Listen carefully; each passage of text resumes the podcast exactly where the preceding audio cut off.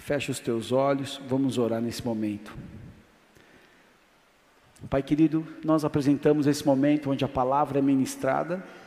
Eu oro para que todas as plataformas sejam abençoadas com a unção e a presença do Teu Espírito, assim como neste lugar. Não vamos à nossa própria condição, na nossa própria habilidade, mas nós reconhecemos que dependemos de Ti. Que esse momento onde a palavra é ministrada, os nossos corações se rendam. Que o Senhor faça a separação, Senhor que as trevas não avancem, mas recuem agora por causa da luz da tua presença, da tua palavra, do teu poder Espírito Santo. No nome de Jesus nós oramos como igreja e pedimos seja proibido toda ação do inferno contra as nossas vidas, em todas as dimensões, do mundo espiritual, virtual, natural. Guarda cada família, cada casa, cada processo que nos cerca, seja extensão de trabalho, relacionamentos, questões pessoais, tudo que nos cerca, nós colocamos diante de Ti. Protege-nos, Pai.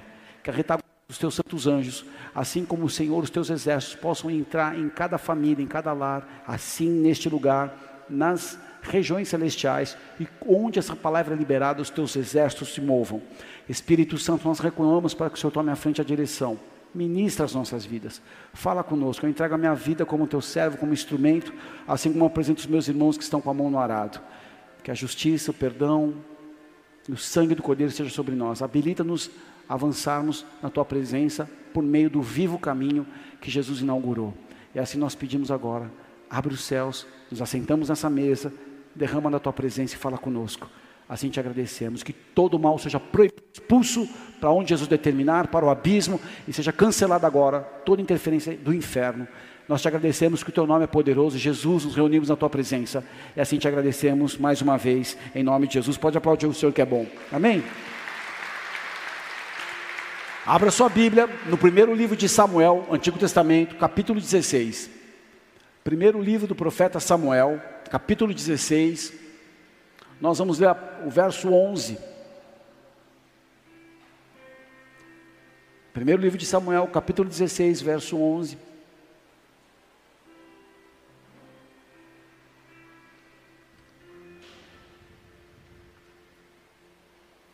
Diz assim a palavra do Senhor. Então ele perguntou a Jessé: Estes são todos os filhos que você tem? Ainda há um mais novo, respondeu Jessé. Ele está cuidando das ovelhas. E Samuel disse: Mande chamá-lo, nós não nos sentaremos até que ele chegue. Então ele mandou chamá-lo e o trouxe. Ele estava cheio de saúde, tinha uma bela aparência e belos traços. Então o Senhor disse: Levanta-se, levante-se e unja-o. Este é o escolhido. Então Samuel pegou o chifre com óleo e ungiu na presença de seus irmãos. E daquele dia em diante o Espírito do Senhor desceu poderosamente sobre Davi. Samuel então foi para Ramá. Até aí. Esse momento é um evento muito especial. Davi foi escolhido para ser rei. Havia uma crise na liderança de Israel. Saul era o rei escolhido segundo o coração do povo. Alguns capítulos antes, quando você estuda, Israel pede um rei para que representasse diante das nações. O profeta Samuel, ele era a autoridade máxima, a autoridade profética e a autoridade à frente da nação. Só que eles pedem um rei. E Samuel entra numa, entre aspas, crise. E o próprio Senhor diz para ele: Não rejeitaram vocês, foi a mim que eles rejeitaram. Mas eu vou dar um rei segundo o coração deles. E Saul foi levantado. O Espírito veio sobre Saul. E ele foi um rei muito abençoado no início. Só que ele agiu de uma forma errada. Ele foi obstinado. Ele não esperou, num determinado momento, uma ordem que o profeta havia dado. E ele se desconectou do plano. E Deus o rejeitou. E quando Saul, que era o rei, o primeiro rei de Israel, falha, Deus olha para Samuel, o profeta, e diz: Eu já me provi de outro rei. Olha que interessante. Agora imagina essa atmosfera acontecendo há quantos anos atrás, numa cidade de Belém, de uma família simples, havia um jovem que estava cuidando de ovelhas. E nesse momento, nessa dinâmica, o próprio Senhor fala ao profeta Samuel: enche um chifre de azeite e vai até Belém. Vou te mostrar, na casa de Jessé, que me provide um rei. E Samuel questiona, mas Senhor, como assim vou ungir um rei se Saul ainda é vivo? E o próprio Senhor orienta, leva um novilho e avisa aos sacerdotes daquela região, aos anciãos, que você vai sacrificar. Vai ter um ato espiritual ali, vai fazer um sacrifício, vai ter um culto ali. Ele chega, e os anciãos de Belém perguntam: é de paz a sua vinda? Por quê? A expressão profética de Samuel trazia temor. Quando um profeta chega, a atmosfera de temor a Deus é ativada, porque as pessoas sabem que ele conhece o coração de Deus e que Deus fala com ele. Aliás, eu quero recomendar para que vocês estudem a história de Samuel, que nasceu no clamor de uma mãe estéril. E ela dedicou, se Deus visitasse ela, um filho que serviria a Deus em toda a sua vida. E esse foi Samuel, o profeta. Ele ouviu a voz de Deus. E naquele momento, Samuel chega. E ele chega na casa de Jessé. Jessé não era nada demais, entre aspas. E ali ele manda passar todos os filhos. Todos os filhos que tinham alguns atributos, os três primeiros que são mencionados na Bíblia, são filhos fortes de posturas. Fala, esse verdadeiramente será o rei. E Deus fala: não é esse, não é esse, não é esse. Aí vem a pergunta: acabaram-se os filhos? Essa pergunta envolvia uma intenção da parte de Deus, que era encontrar um rei segundo o seu coração. Em algumas traduções, você pode depois estudar, essa pergunta ela é feita e dá para a gente entender um pouco mais. Estão aqui todos os seus filhos, Gessé? Todos os teus filhos estão aqui? Não há mais filhos? Acabaram-se os filhos? Essa é uma pergunta muito especial. Porque Samuel estava decepcionado com Saul, com a atitude dele. Então Samuel chega pesado nesse ambiente. Quem seria um homem acima de Saul para ser levantado como rei? E essa pergunta que ele faz, porque ele não conhecia Davi ainda. Acabaram-se os filhos. Essa pergunta está latejando no meu coração, sabe por quê?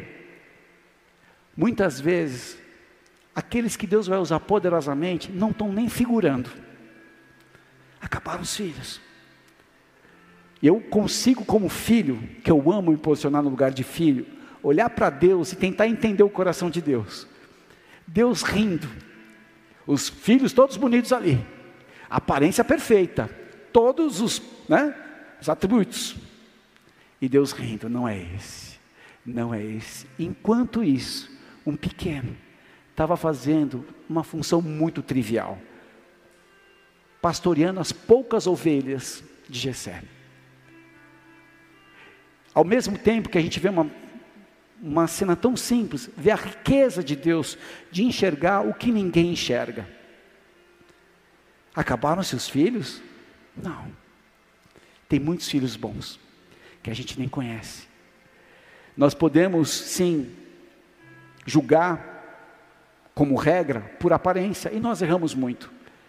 Se há um pecado que nós temos aqui bem claro, que podemos confessar coletivamente, é o pecado do julgamento. Como nós julgamos? Como nós julgamos? E por isso que não podemos avançar em qualquer momento sem reconhecer Deus perdoa, porque eu julgo. Julgo. Você julga, com certeza. A aparência, quem Deus pode fazer ou não, será que esse cara presta? Será que essa pessoa está pedindo um, algo na sinaleira? Olha esse aqui, olha essa pessoa. Só que Deus é diferente, Ele julga pelo coração, e é por isso que existe esperança. Eu não conheço teu coração, você não conhece o meu. Mas há uma coisa que a gente discerne quando a gente conversa com as pessoas: tem sinceridade ou não tem. Você conversa com uma pessoa e vê transparência nos olhos, vê simplicidade de verdade, vê uma atitude cuidadosa. eu aprendi a conhecer pessoas como elas tratam aqueles que não têm nada para dar. Recompensa. Frequentemente nós forjamos e formamos um julgamento equivocado sobre personagens, mas o que o Senhor valoriza é a fé. Ainda que a fé esteja lutando com o medo, ainda que a fé esteja numa atitude de amor ali revelada, tudo que está plantado no nosso coração, que Deus reconhece, além do discernimento humano, Deus sabe o mais profundo da tua realidade. E é por isso que eu me alegro. Porque você não vem numa quinta-feira num culto para perder o seu tempo. Você não veio aqui para ouvir uma palavra simplesmente para resolver uma questão da tua vida. O que você está fazendo aqui hoje, talvez você nem entenda, é a tua sede de Deus. É o teu desejo de se envolver com o sagrado. Sabe o sagrado? Sagrado é a palavra. Eu não estou aqui falando de algo retrógrado, fora de, de época, não estou falando da revelação do coração de Deus em letras, revelada a todo homem, a toda mulher. Eu estou falando num ambiente que temos muitas limitações numa quinta-feira, em obreiros, em qualidades técnicas, em uma série de questões, mas tem pessoas aqui que estão com o coração verdadeiro fazendo a obra de Deus.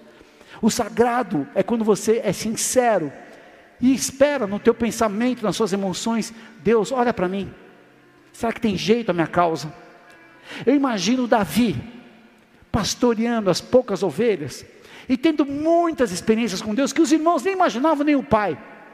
Experiências essas que habilitaram ele na grande, na grande batalha do Vale de Elá, o Vale do Carvalho, quando os filisteus se levantaram contra o exército de Saul e todos temiam, menos aquele que era pequenininho, que já havia experimentado o poder de Deus nas poucas ovelhas. Acabaram os filhos, essa pergunta é maravilhosa. Acabaram os filhos. Deus não favorece a cada um de nós com uma parcialidade porque você é bonzinho. Mas Deus ele abençoa muitas vezes os menos considerados, porque ele conhece o que está plantado no coração e com Davi não foi diferente. Chegou uma hora que Davi ouviu uma voz assim: Davi, corre! Pai está esperando. O profeta Samuel está na área. Chegou o grande momento de Davi. Eu amo essa passagem. Porque aquele que não era nada foi escolhido por Deus e pensado para simplesmente ser o maior rei de Israel. Você vai até hoje em Israel, você vê a adoração, você vê coisas maravilhosas na cidade antiga tinha uma estátua linda de Davi, mas os ortodoxos mandaram arrancar porque estava havendo uma idolatria ali das caravanas. É uma estátua linda, dourada, Davi com uma harpa gigante. Uma coisa linda. E quando aparece Davi, que foi o menos respeitado dos filhos de Jessé, o Espírito veio sobre ele. O que eu quero ampliar a tua mente, a tua capacidade de conceber Deus, é além dessa realidade natural. O que você atrai a Deus, se eu posso te dar o segredo da minha vida, o segredo da minha vida é o quebrantamento. É um coração totalmente sincero, que sofre, porque o amor tudo sofre, tudo que tudo espera, mas que deseja Deus. E Deus tem duas moradas, como eu falo sempre aqui no culto. Isaías 57,15. O alto e o sublime que habita no santo lugar, mas também com contrito e com abatido, para vivificar. Então você com a tua sinceridade, você atrai Deus do trono. Eu falo, eu afirmo isso. Você, independente da tua vida, não conhece a tua história, se for sincero, eu gosto de dobrar o joelho porque para mim é um ato de, de rendição, é um ato de, de reverência, mas não é doutrina do joelho dobrado. Para mim, meu joelho foi feito para dobrar. Desculpa. Se o teu não, o meu sim. E quando eu dobro meu joelho e eu respiro e peço Deus, eu sei que eu me conecto com o sagrado com o Altíssimo, com o Eterno. Ainda que eu não veja, mas eu, eu sei na minha essência. E o Espírito veio, e não foi apenas uma cerimônia vazia, mas foi o poder divino que acompanhou aquele sinal instituído, e ele se viu avançando em sabedoria e em coragem, com todas as qualificações de um príncipe, embora não avançando em suas circunstâncias eternas, externas, mas dentro dele. E quando foi que o príncipe Davi se levantou com autoridade? Numa guerra. O que aconteceu aqui, o Espírito veio sobre ele, ele estava lá todo esculhambado. Cheiro de cocô de ovelha, brigando, capim, aquela coisa. Quando um dia o pai dele, Jessé, manda ele para saber notícia dos irmãos que foram seguindo Saul para a guerra contra os filisteus, que se levantou um tal de gigante Golias. Ali na declaração, que está no capítulo seguinte, no verso, capítulo 17 de 1 Samuel, você estuda todas as palavras que saíram da boca de Davi. Você vai conhecer o que é adoração. Ele não menciona o gigante, ele não fala da qualificação do gigante, ele só pergunta: o que vão fazer contra aquele que está afrontando os exércitos do Deus de Israel? Ponto. Ele sabia em que lugar ele estava, porque o coração dele já estava na presença de Deus. Você pode ser uma pessoa pequena, sem grana, carteira vazia, uma série de contas, com dificuldade, família disfuncional, mas se o teu coração fala a partir da presença de Deus, eu tenho certeza e pode escrever: o teu futuro é algo poderoso que Deus preparou. Quer aplaudir? Pode até aplaudir o Senhor, que eu estou aqui para provocar a tua fé.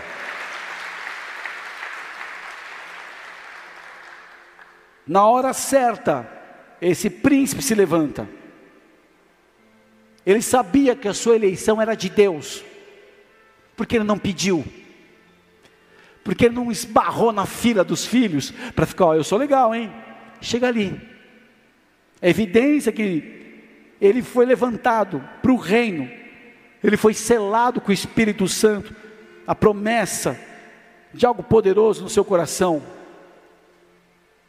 Os filhos mais velhos deviam ser quase os adultos, mas Davi provavelmente era um mero menino e não foi considerado digno do convite dessa visita tão especial. Você imagina que chega o cara de Israel, que era o que cuidava, que, que liderava Israel, era como se fosse o rei antes de Saul, que era Samuel. Chega na tua casa, os teus irmãos não avisam. Você imagina que você recebe uma autoridade da tua casa e os seus irmãos não te avisam, e você está lá fazendo as coisas. Como assim chegou? Eu quero ver esse homem. Não foi considerado digno. Foi deixado como um servo, cuidando de ovelha. Só que o profeta ordenou que ele fosse convocado diante das, dos homens ali presentes e diante dos olhos de Deus. E o que o profeta disse aqui no, que nós lemos é: Nós não nos sentaremos e não comeremos até que ele chegue. Sabe o que é isso? Deus cuida. Deus cuida. Tem um profeta amigo nosso, que ele já veio aqui, ele deve voltar, chamado Judá Bertelli. Esse é totalmente fora da caixa. Constrange qualquer crente. E teve a visita do John Bevere, John Bevere, John Bevere que é um cara maravilhoso, tive a oportunidade de sentar com ele algumas vezes já. Escreveu muitos livros, ele, a Lisa Bevere. E a primeira vez que ele veio no Brasil, uma das primeiras vezes, teve uma reunião e alguns pastores conhecidos, Luciano Subirá e outros mais, ficaram ali perto recebendo tudo, e entra o Judá Bertelli, um profeta sem a mínima noção, maluco de Deus, entra de uma forma constrangedora, chega no John Bever e fala as coisas no, ouvido dele e vai embora. E os caras falam: Meu Deus, o que, que o Judá falou para o John? O tempo passou, o dia seguinte ia ter um café da manhã. E aí o pessoal falou: olha, como, como o Judá é muito doidão, vamos fazer um café mais reservado, depois a gente chama ele. Chegou no café, John Bever, que era o principal convidado ali, perguntou: cadê aquele profeta de ontem? Falei: ah, é que ele não veio. Eu não vou comer enquanto ele não chegar. Eu amo Judá, ele tem uma liberdade, ele tem um coração de criança, muito querido. É uma cena que parece simples, de um, de um comentário de algo que aconteceu, mas que vê o cuidado de Deus. Nós não nos sentaremos até que Ele venha. Nós não chegaremos na mesa até que Ele venha. As palavras de Samuel mostram que a seleção do filho que seria ungido ocorreu quando eram feitos preparativos para uma festa. E por ordem do profeta, Davi é retirado do rebanho, que provavelmente estava perto da sua casa, e ao chegar, o profeta vê um menino corado, seja, ou seja, ruivo, especialmente uma característica até admirada no Oriente, porque eles eram morenos, porque o Oriente Médio o sol é árido. Além disso, diz a palavra que ele tinha um semblante menino, bonito. O hebraico diz que com belos olhos, fala que ele foi, ele tinha belos olhos, simplicidade vida com Deus. Essas últimas palavras não uma ideia de uma beleza do rosto da pessoa, cabelos ruivos, algo delicado, especialmente notado quando nós vemos na descrição de Davi. Salmo 78, verso 70, diz assim: Ele escolheu Davi, seu servo, e o tirou dos currais. Lá na frente acontece algo muito ruim com Davi. Ele erra. No tempo que os reis faziam guerra, ele não foi guerrear. Ele já estava avançando, ele já tinha unificado Israel. Ele já era o grande líder daquela região, um dos maiores reis. E ali ele peca, ele adultera com a esposa de um guerreiro dele. E desse adultério, ele tenta consertar, porque ela concebe nessa relação que ela teve com Davi, e ele traz o soldado, embebeda ele para que ele pudesse deitar com a esposa e encobrir o erro. Só que esse soldado era fiel, ele dorme na porta do castelo, da casa de Davi, na própria casa dele, porque ele não se achava digno de estar junto com a esposa enquanto os irmãos estavam guerreando numa batalha. Davi pega, manda ele para uma frente de guerra mais cruel que tinha e ele morre. As, as espadas dos Amalequitas, se eu não estou enganado. E o que, que acontece? se levanta um profeta, Natan. E Natan chega para Davi, faz uma parábola, mas ele fala algo que diz respeito a isso. Eu te tirei de trás das malhadas, diz o Senhor. Davi chora e diz: Eu pequei contra o Senhor. Quando o profeta confronta ele, fala desse momento: Eu te tirei lá de trás das ovelhas, eu te fiz rei, eu te dei a riqueza, te dei mulheres de, de Saul. E por que você fez isso? O coração dele se enganou. Eu quero voltar com vocês aqui. Porque quando essa pergunta vem acabar nos seus filhos, falar de uma essência que está cada vez mais rara. A gente fica notando, não, é porque tem muitos, muitas pessoas que são fora da curva. Eu, eu anulo essa sentença. Existem pessoas que têm um verdadeiro compromisso com aquilo que lhe é esperado e aqueles que não têm compromisso. Isso é ser fora da curva? Se Deus espera de você, como um cristão, como um discípulo, fazer o que é correto, se você receber uma incumbência de ser um cameraman do Bola TV, eu vou brincar na minha escala, quinta-feira, dia 23 de novembro, é a minha escala, eu vou chegar. Se eu não puder, por alguma coisa, vou me organizar. É o que é esperado. E eu vejo que essa pergunta, acabaram seus filhos, porque cada vez mais se torna raro enxergar pessoas, entender pessoas que vão estar dispostas na posição que Deus levantou. Não basta apenas trazer algo que seja a tua experiência pessoal, mas eu preciso me aprofundar, experimentar tudo o que Deus tem para a minha vida. Eu só sei quem eu sou através da revelação de Deus na Bíblia, na minha vida. Eu sou aquele que a palavra diz que eu sou. Eu demorei para aprender isso. Davi já sabia, porque quando ele foi entrar na primeira batalha, ele sabia quem ele era. E por que nós estamos errando? Porque pensamos que os filhos acabaram e você não se considera filho. Você acha que você não, eu sou um erro do processo. Nem menos, nem mais. Como é que você sabe quem você é? Quando você conhece Jesus. João, capítulo 1, verso 10. O verbo estava no mundo e o mundo foi feito por intermédio dele, mas o mundo não o conheceu. Verso 11, veio para o que era seu e os seus não receberam. Mas Agora para nós aqui, capítulo, capítulo, João capítulo 1, 10, João capítulo 1, 12. Mas a todos quantos o receberam, deu-lhes o poder de serem feitos filhos de Deus, a saber aos que creem no seu nome, os quais não nasceram do sangue, nem da vontade da carne, nem da vontade do homem, mas de Deus. Opa! Quando eu o recebo na minha vida, eu sou conectado na verdade que eu sou um filho, uma filha. Por isso que Jesus é o caminho, a verdade e a vida. Ninguém vai ao Pai se não for por Ele. Quando Jesus vem, encarna na terra a realidade de um servo que ensinou o caminho para o céu, ele mostra todas as questões do nosso relacionamento para acessar o coração de Deus.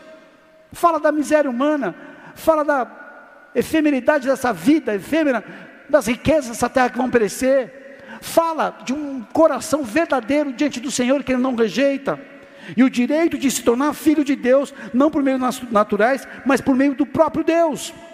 E eu tenho que caminhar nessa terra enquanto eu viver como filho de Deus. E o filho se parece com o pai? Sim, se parece com o pai. Tem características do pai. E nós vivemos muitas vezes limitados ao nosso conflito, à nossa vaidade, ao nosso capricho, não buscando parecer com Deus. Há um plano de Deus para o seu povo, para nós aqui. E quando se pergunta, acabaram os seus filhos? Tem muito Davizinho aqui. Tem muitos daqueles que têm um coração, ainda que nem sabe o que está fazendo, mas o coração é verdadeiro. E tudo começa nele, no Senhor, no primeiro lugar nele. Ele me amou, foi da sua vontade. E Ele tem nos capacitado e nos suprido pela Sua palavra, pelo Espírito Santo. Os seus anjos estão nesse ambiente. A vontade de Deus é ter uma família com muitos filhos parecidos com Cristo. Isso é o verdadeiro cristianismo. Quando nós praticamos o que Jesus nos ensinou no Evangelho e vivemos com uma qualidade moral diferente do que está nessa terra maluca. Ainda que vamos ser chamados de um monte de coisa. E através da minha união com Cristo, eu aprendo a ser semelhante. É quando eu ando com o irmão mais velho, Jesus, esse é o segredo, eu passo a imitá-lo. O que Jesus faria nessa circunstância, isso mostra meu coração. Paulo escreve em Romanos capítulo 8, verso 17: Se somos filhos, somos também herdeiros, herdeiros de Deus e co-herdeiros com Cristo. Com ele sofremos, também com ele seremos glorificados. Nós estamos sofrendo muito, mas eu creio que nós seremos glorificados. Se você chamar qualquer pessoa aqui, mais antiga, que tem mais tempo de evangelho, que tem uma caminhada, eu já tenho aqui, só em Porto Alegre, 19 vai fazer 20 anos, mas comecei a andar com Jesus, de fato, comecei a mudar mesmo, a casa caiu em 98, 94 a 98 era tudo meia boca, 98 a 2000 quando eu me batizei era mais ou menos meia boca. Mudou muito a atmosfera, está muito mais pesado, não está simples ser cristão. Desculpa galera, nós vivemos num processo de desconstrução da família. Estamos vivendo o ataque à desconstrução da família, porque ela é um empecilho de um sistema que o anticristo quer colocar, de detonar a identidade de cada um de nós. E Deus tem plano para os seus filhos aqui, tem projetos para nós, projetos do reino. Cordeiro, aquele que quer dar junto com o outro, ou com os outros. Eu sou cordeiro com Jesus. A gente não tem noção do peso disso, de, de que é ser cordeiro. Por isso que o diabo quer te matar, quer me matar quer tirar a gente do propósito, quer colocar mágoa, ressentimento, desvirtuar. Um grau só do propósito, você sai, você não chega no destino que Deus preparou. E na hora que era para você estar tá nas malhadas, cuidando para ser levantado no momento certo, que o Espírito Santo quer tomar, você não está lá. Agora se imagina se Davi fosse Dodói, ressentido e magoado. Eu não vou, não sou nem considerado filho. Ele ia perder a unção. Acabaram os seus filhos? Não acabaram. Não acabou os filhos. Não acabaram, em nome de Jesus. Só que é necessário, nesse entendimento, saber que eu sou diante de Deus. É interessante que as palavras que Davi usa na batalha do vale de Elá, diante do Golias, ele fala o quê? O teu servo, quando ele vai se justificar para Saul, porque ele vai para a guerra, ele não vai morrer na guerra. Saul fala: Você é muito jovem, ele já é experiente em, em guerra, você, essa armadura nem serve em você, ele é habilidoso, ele é campeão de, de guerra.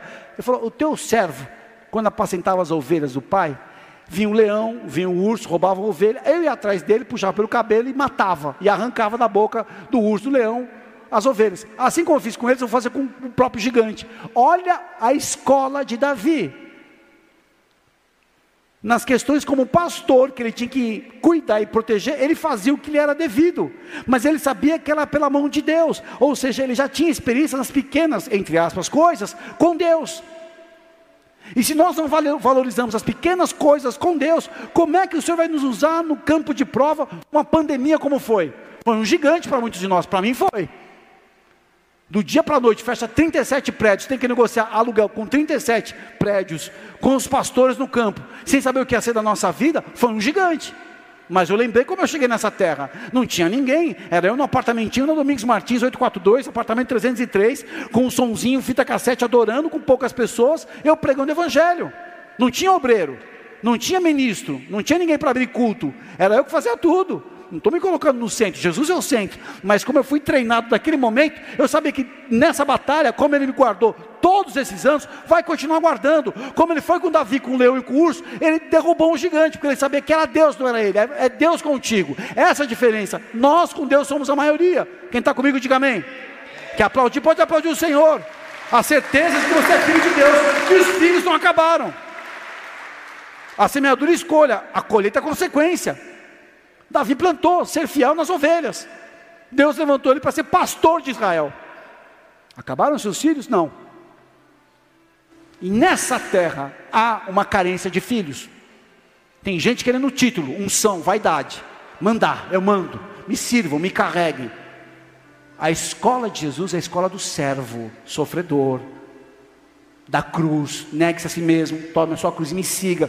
Jesus não preparou, olha, pega uma carruagem, ganhe um milhão de seguidores no Instagram, viva como influencer e me siga. Não, estou falando, se você é influencer, Deus te abençoe, que você prospere. Mas eu sei o que estou fazendo. Não deixa a mentira roubar a tua colheita. Há uma vitória da parte de Deus para a tua vida a cada dia. Você é filho, você tem direito. E nos últimos tempos nós temos visto situações que nos chamam a atenção.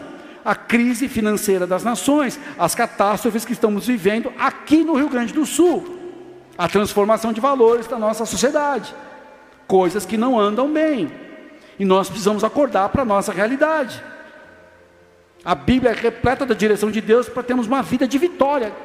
Mas a gente acha que vitória é descanso, é não ter resistências e fazer tudo que está na mente. Não é isso, vitória. Não é isso. Você tem o direito de colher, ser vitorioso, tomar posse, conquistar, avançar no teu quadrado, ótimo, mas não é te colocar deitado no louro da vitória. Você escalou uma montanha, legal, conquistei, que bom. Passei pelo processo, só que se você olhar um pouquinho para frente, tem uma cordilheira para avançar. Essa é a vida. E vai chegar o um momento que você vai ter mais vida vivida do que a viver, e a palavra que vai entrar no teu coração é legado, o que eu vou deixar. Até os seus 50 e poucos anos, 60 anos, você quer conquistar. Dali para frente é o que você vai deixar. Te falo porque isso é desenvolvimento humano, até a hora que a gente morre. O que eu posso deixar? E essa preocupação me faz continuar guerreando para preparar algo, para ajudar, para tocar vidas, deixar de pensar só em mim, começar a pensar no meu próximo. Sucesso nessa vida passageira é o que muitos buscam, mas eu quero ter harmonia com Deus, porque um filho quer ter harmonia com o pai. A Bíblia é repleta da direção de Deus para ter essa vida de vitória. Eu quero estar na eternidade. A palavra eternidade tem que soar no teu coração como algo precioso. Acordar, despertar, estar atento para aquilo que foi reservado, as coisas do alto para esse momento. Davi, enquanto ele cuidava das coisas, Deus cuidava do, do propósito da vida dele que nem imaginava ser rei. Nós precisamos nos aprofundar nesse conhecimento de Deus. Porque o que atraiu, olha que interessante, quando houve uma crise, de liderança de Israel, a palavra de Deus que veio para Samuel foi: Eu me provi de um rei segundo o meu coração. Não é de um rei político, habilidoso na batalha, um cara cruel com os adversários, um cara irretocável na política externa. Não. Eu me provi de um homem segundo o meu coração. Esse é o segredo da vida. O nosso coração ser dele. Você vai continuar com seus desafios, querida, querido. Eu também tenho vários. Posso te falar uns 10, mas não convém. Mas eu quero ter meu coração na presença dEle. Eu quero reconhecer Deus em todos os meus caminhos, Ele endireite as minhas veredas. Eu quero agradar o Senhor para que Ele satisfaça aquilo que está no meu coração. O nosso relacionamento através de Cristo nos garante uma face que muitos encontram dificuldade, a paternidade. Quando Davi chora, quando ele errou, quando ele assassinou Urias, adulterou com Batseba, ele fala: pequei contra Deus. Esse foi o choro de Davi. Da mesma maneira, quando Saul foi confrontado, ele falou: Não me tires o reino. Davi só pediu: Não me tire o teu espírito. Salmo 51, Salmo 32. Fala do coração de Davi. E pela lei, ele tinha que ser apedrejado. Interessante, Davi não foi apedrejado, nem ele, nem Batseba. Deus perdoou na boca do profeta. Por quê? Porque o coração de Davi era de Deus. Paternidade, queridos. É algo tão profundo porque isso é pesquisa. A esmagadora maioria dos conflitos de uma pessoa, de uma identidade de uma pessoa está ligada ao seu relacionamento com o seu pai biológico. Esmagadora maioria. E se nós não conseguimos passar por isso, perdoando, trazendo um novo, novo significado da nossa história com o nosso pai, que talvez não foi boa, separando ele do erro, porque se a gente for estudar a história dos pais que tiveram muita dificuldade, foram filhos que tiveram muita dificuldade, que também não tiveram pai. E se for olhar lá atrás, tem toda uma desconstrução, é onde Satanás bate numa família. Abalou o pai, abala a casa. Não estou falando que a mãe, a mãe é fundamental. Ai de nós sem a mãe. Meu Deus, a mãe é harmonia, a mãe é a estrada que a gente vai viver, que vai nos levar, vai nos guiar. Mãe é, meu Deus, a gente vem da mãe, pelo amor de Deus, né? Se não fosse a mãe, estava tudo morto aqui. E eu exalto as mulheres, sim, pela dignidade que há na maternidade. Só que o plano das trevas é nos afastar de Deus e não permitir que a gente tenha acesso, que a gente possa viver a paternidade de Deus em nossas vidas. A pergunta lá atrás é: acabaram-se os filhos? A pergunta não foi: acabaram os guerreiros? Acabaram os soldados? Acabaram os adoradores? Não, acabaram seus filhos? Deus procura em primeiro lugar um filho, uma filha.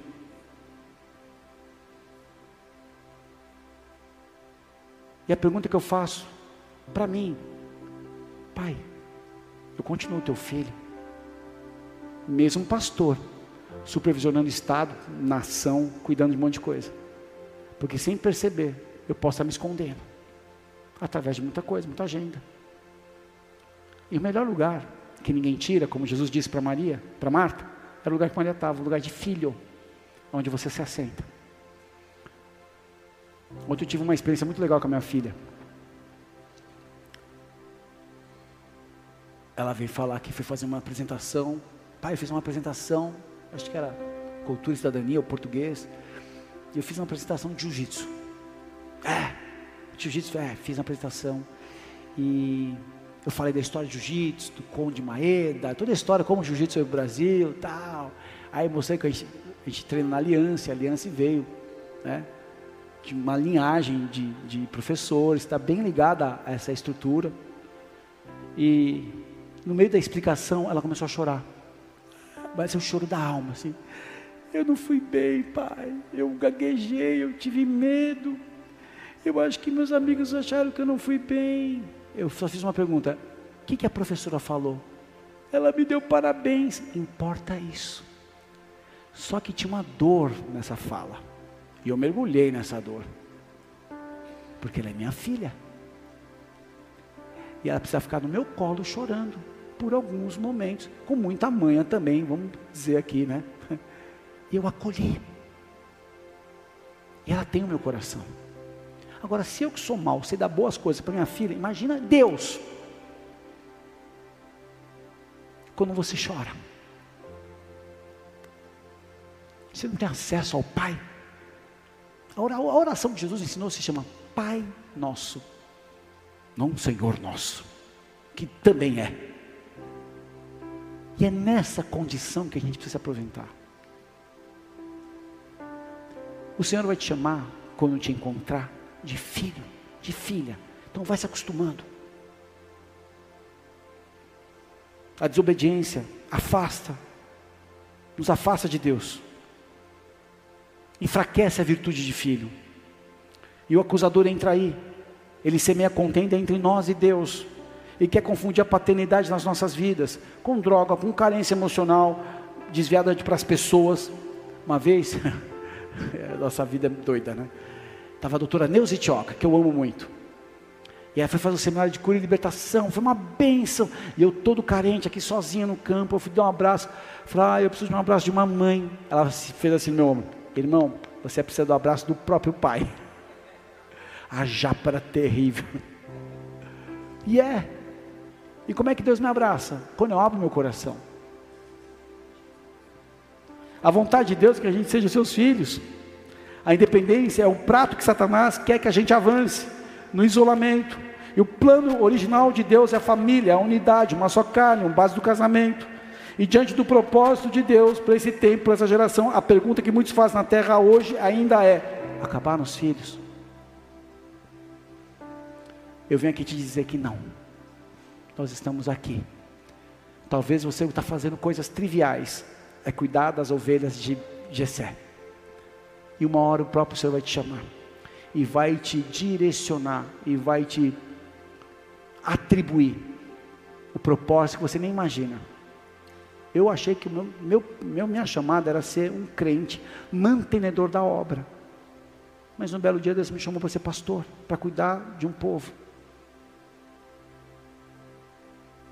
Eu quero que você feche os teus olhos. Estamos encerrando aqui. Será que toda a tua experiência que está vivendo aí é o campo das ovelhas que você está ali cuidando no teu dia a dia, na tua rotina? E talvez um dia você nem imagina uma circunstância completamente fora do que você vive. Vão perguntar: tem um servo de Deus aqui? Tem alguém que pode orar? Tem alguém para trazer uma palavra aqui? Será que alguém pode se levantar para ajudar essa pessoa? E aí Deus vai te levantar. Acabaram os filhos? Não. Tem muitos da vizinhos, da vizinhas, no dia a dia. E que esse possa ser eu e possa ser você. Que no momento certo, ele pode contar.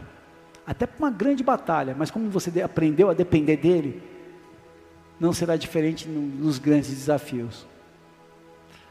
Não acabaram os filhos, não. Ainda tem alguém aqui. Manda chamar. Deus olha os nossos corações. E certamente nós temos muitos motivos aqui para pedir perdão e nos arrepender. Mas o maior de todos agora é que talvez eu aceitei, aceitei ser filho. Será que eu aceitei ser filho? Ou eu estou achando que eu sou muito independente para ser uma filha, um filho? A pergunta que a terra faz e a criação geme, esperando a manifestação dos filhos de Deus. E não pense que você vai voar como profeta. Talvez o teu sorriso para uma pessoa é a manifestação de uma filha de Deus. Talvez a tua palavra gentil para um balconista, que Deus te abençoe, seja o bálsamo que essa pessoa precisa do dia difícil. Talvez um momento da empresa, da vida, da família, você vai ser chamado para dar um aconselhamento ali, para falar a tua ideia. E talvez seja você sendo levantado como um Davi, para falar do teu, teu relacionamento com Deus. Acabaram os filhos? Não. Você está aqui. Eu estou aqui. E que a gente se apresente quando fomos chamados para as grandes tarefas. Pai querido e amado, eu quero apresentar os meus irmãos. E é certo que muitos aqui não se consideram nem dignos. Imagina um dia ser usado, ou ser chamado, ou de alguma maneira o Senhor levantar para algo aqui, para falar para uma pessoa tão importante do teu reino. Não. Para de julgar segundo a aparência, porque Deus viu, Deus viu o coração, e que Ele possa chegar no nosso coração a sinceridade, a humildade e a disposição de sermos usados. Não acabaram os filhos, porque Deus vai chamar, sabe quem? Os disponíveis. Numa noite como essa, que talvez muitos não dão a devida importância, é uma noite que talvez estamos aqui cuidando das poucas ovelhas, mas o Espírito Santo é tão poderoso que ele vem nos marcar. Talvez amanhã seja o dia de sermos ungidos na frente de todos e recebermos uma visitação que vai determinar o nosso destino, o nosso futuro. Mas sabe qual é o segredo? Ser fiel no pouco. Talvez você está aqui, aqui pela primeira vez. E o ato mais importante da tua vida é a respeito do que ocorreu na cruz do Calvário.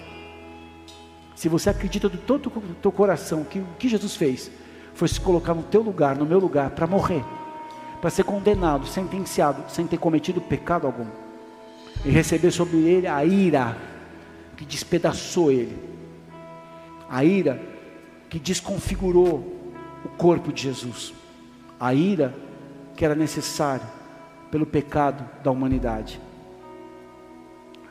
Deus se agradou em moê-lo naquela cruz. Não porque é um Deus cruel, é porque Deus é justo. E o pecado da humanidade ele recebeu sobre ele a punição. Em virtude disso, você continuar indiferente, acreditando em outros deuses, será que tem sentido?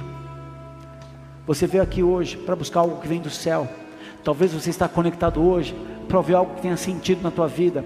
A dor só tem um sentido quando você aprende que dela Deus pode fazer algo poderoso e derramar algo sobrenatural na tua vida e te levantar nessa dor para ajudar a curar, porque você vai ser curado. Se você está aqui hoje e está ouvindo pela primeira vez essa mensagem, há uma proposta, que há uma oportunidade, há uma, uma chance de você olhar para a cruz, não mais como algo histórico, como algo cultural cristão, como um símbolo religioso, mas um lugar daquele que é santo se colocou por nós, pecadores e reconhecer isso na tua vida. Aquele que se colocou naquele lugar por mim, eu reconheço Jesus, a partir de hoje, como meu único Senhor, o meu único Salvador. Perdoa os meus pecados, Senhor. A partir de hoje, minha vida é tua. Se essa é a tua vontade hoje, você que está nos acompanhando pela plataforma, pelo culto online ou pelo Spotify, ou você que está aqui agora e reconhece isso, com a mão no teu coração, repita assim comigo. Senhor Jesus, nessa noite eu ouvi a tua palavra e eu creio que tu és o Filho de Deus. Que veio a este mundo. Na cruz do Calvário. Se entregou por mim. Mas ao terceiro dia ressuscitou. e hoje vive. Jesus eu entrego a minha vida a ti. e a partir de hoje eu confesso que tu és meu único Senhor, meu único Salvador. Perdoa os meus pecados. E escreve meu nome no livro da vida eterna. Em nome de Jesus. Se você fez essa oração hoje, onde você está, levanta o teu braço. Fica com o teu braço levantado. Eu quero orar por vocês. Pai Celestial, eu apresento cada um dos meus irmãos, minhas irmãs aqui. E tudo que eles fizeram nessa noite foi apenas se reconhecer e abrir seus corações. E o Senhor sabe o que está nesse coração mais de qualquer um. Então eu peço, Senhor, vem nesse coração agora. Estabelece a tua casa, a tua morada, a tua habitação para todo sempre. Escreve estes nomes no livro da vida eterna e comece hoje um novo tempo. E assim como igreja, como a família de Cristo Jesus, da fé aqui na terra, nós os reconhecemos e os abençoamos em o nome de Jesus. E a igreja pode aplaudir o Senhor por cada um destes nomes, dessas vidas que estão diante do Senhor. Você no meu braço, não fica só nisso. Você deve, nesse momento, considerar que você fez uma escolha. Que você reconheceu Jesus como teu Senhor. E que ler o Evangelho, recomendo começar pelo Evangelho de João, que é um Evangelho diferente. Leia esse Evangelho um capítulo por dia e conversar com Ele no teu coração, é como se assentar na mesa e receber coisas tão profundas, e você vai viver coisas, experiências tão profundas. Eu declaro isso sobre a tua vida.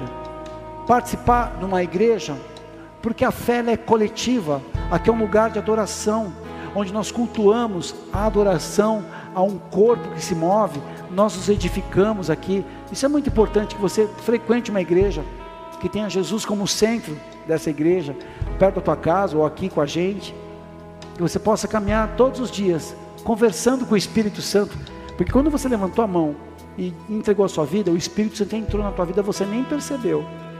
Romanos capítulo 5, verso 5 diz que o Espírito Santo derrama amor do coração daqueles que são salvos. E hoje você foi salvo, você foi salvo. Então ele vai falar com você, você pode conversar com ele, ele é real.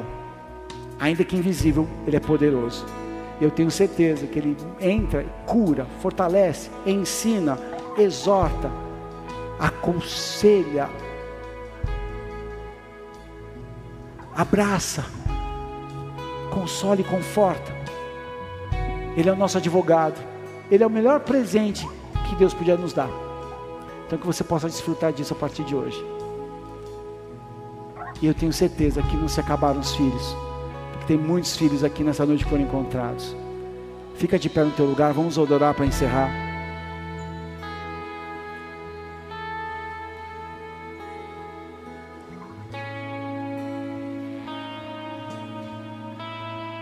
Feche seus olhos. Vamos adorar.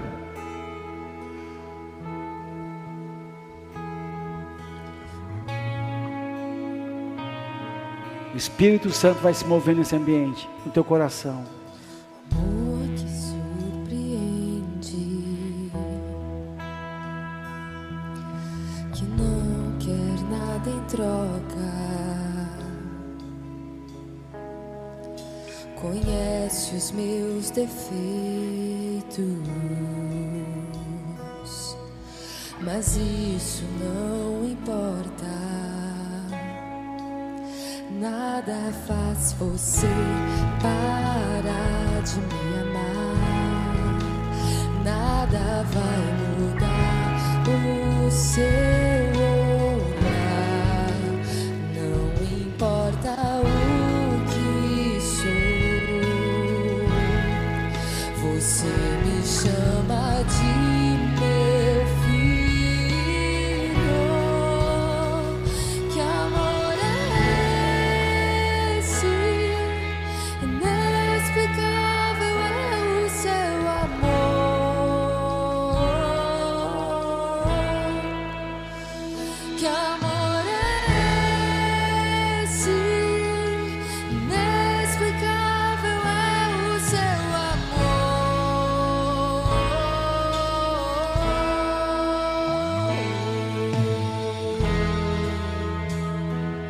Espírito Santo de Deus, eu peço agora que o Senhor mova a tua voz dentro de nós, nos ensina o que precisamos aprender aqui agora, nos direciona,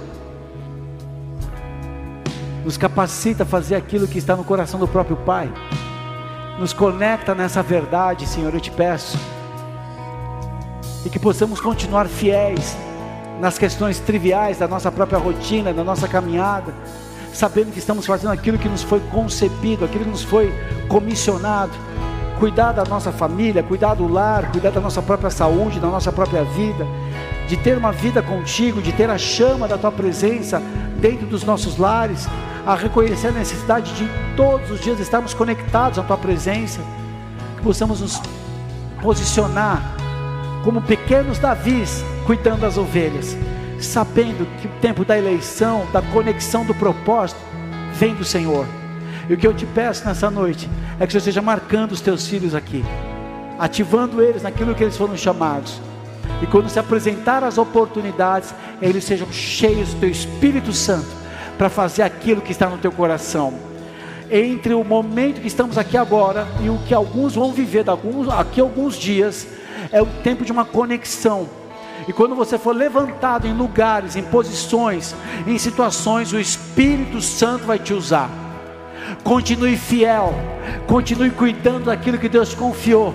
Continue cuidando da sua própria vida, do seu conteúdo espiritual, porque são dias que Deus vai levantar e despertar os Davis, as Davis, homens e mulheres que serão levantados para falar coisas que ninguém tem coragem de dizer, homens e mulheres serão levantados para ver os gigantes caindo, homens e mulheres serão levantados para honrar o nome de Deus nessa terra, homens e mulheres serão levantados para estabelecer o governo dos céus.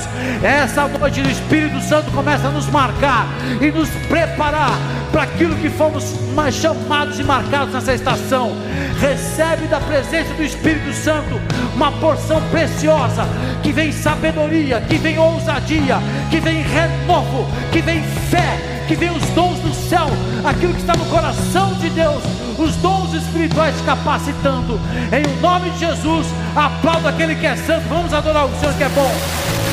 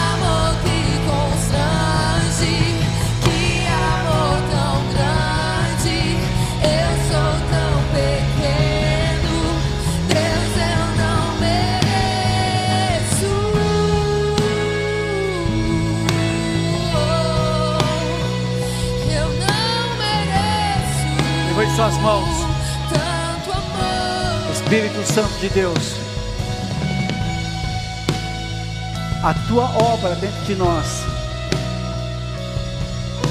é algo tão maravilhoso. Nós não entendemos muitas vezes, mas sabemos que o Senhor está nos lapidando para os cenários mais adversos, para que os filhos se manifestem. E é o tempo dos filhos se manifestar, Senhor.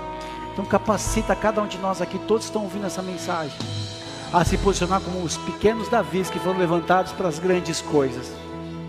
Daquilo que fomos chamados, fomos marcados. Que o Senhor ative e capacite-nos a viver o que está no teu coração. Eu quero abençoar todos debaixo dessa palavra. Que os filhos se levantem nessa geração. Que os filhos se levantem nesse momento e possam liberar palavras de poder e de graça. Que o Senhor nos capacite, nos habilite as mãos para avançar e que o teu reino seja estabelecido. Eu abençoo os meus irmãos debaixo dessa palavra, em o nome de Jesus. Se Deus é por nós, quem será contra nós? O Senhor é meu pastor e nada me faltará. Agindo Deus, quem impedirá? Maior o que está em mim do que aquele que no mundo está. E eu posso todas as coisas naquele que me fortalece. Oremos juntos. Pai nosso que estás nos céus, santificado seja o teu nome. Venha a nós o teu reino. Seja feita a tua vontade, assim na terra como nos céus. E o pão nosso cada dia nos dai hoje. Perdoa as nossas dívidas, assim como nós perdoamos os nossos devedores. E não nos deixes cair em tentação, mas livra-nos de todo mal. Pois teu é o reino, o poder e a glória para todos sempre. Amém e amém. Que o amor de Deus Pai, que a graça de Cristo Jesus, que a unção e a comunhão do Espírito Santo da promessa, e seja toda a tua vida a partir de hoje. Que o Senhor te abençoe de uma forma especial. Que você se levante nessa estação como um filho e uma filha de Deus para ser usado poderosamente. Deus abençoe e te guarde. Vai na paz Senhor.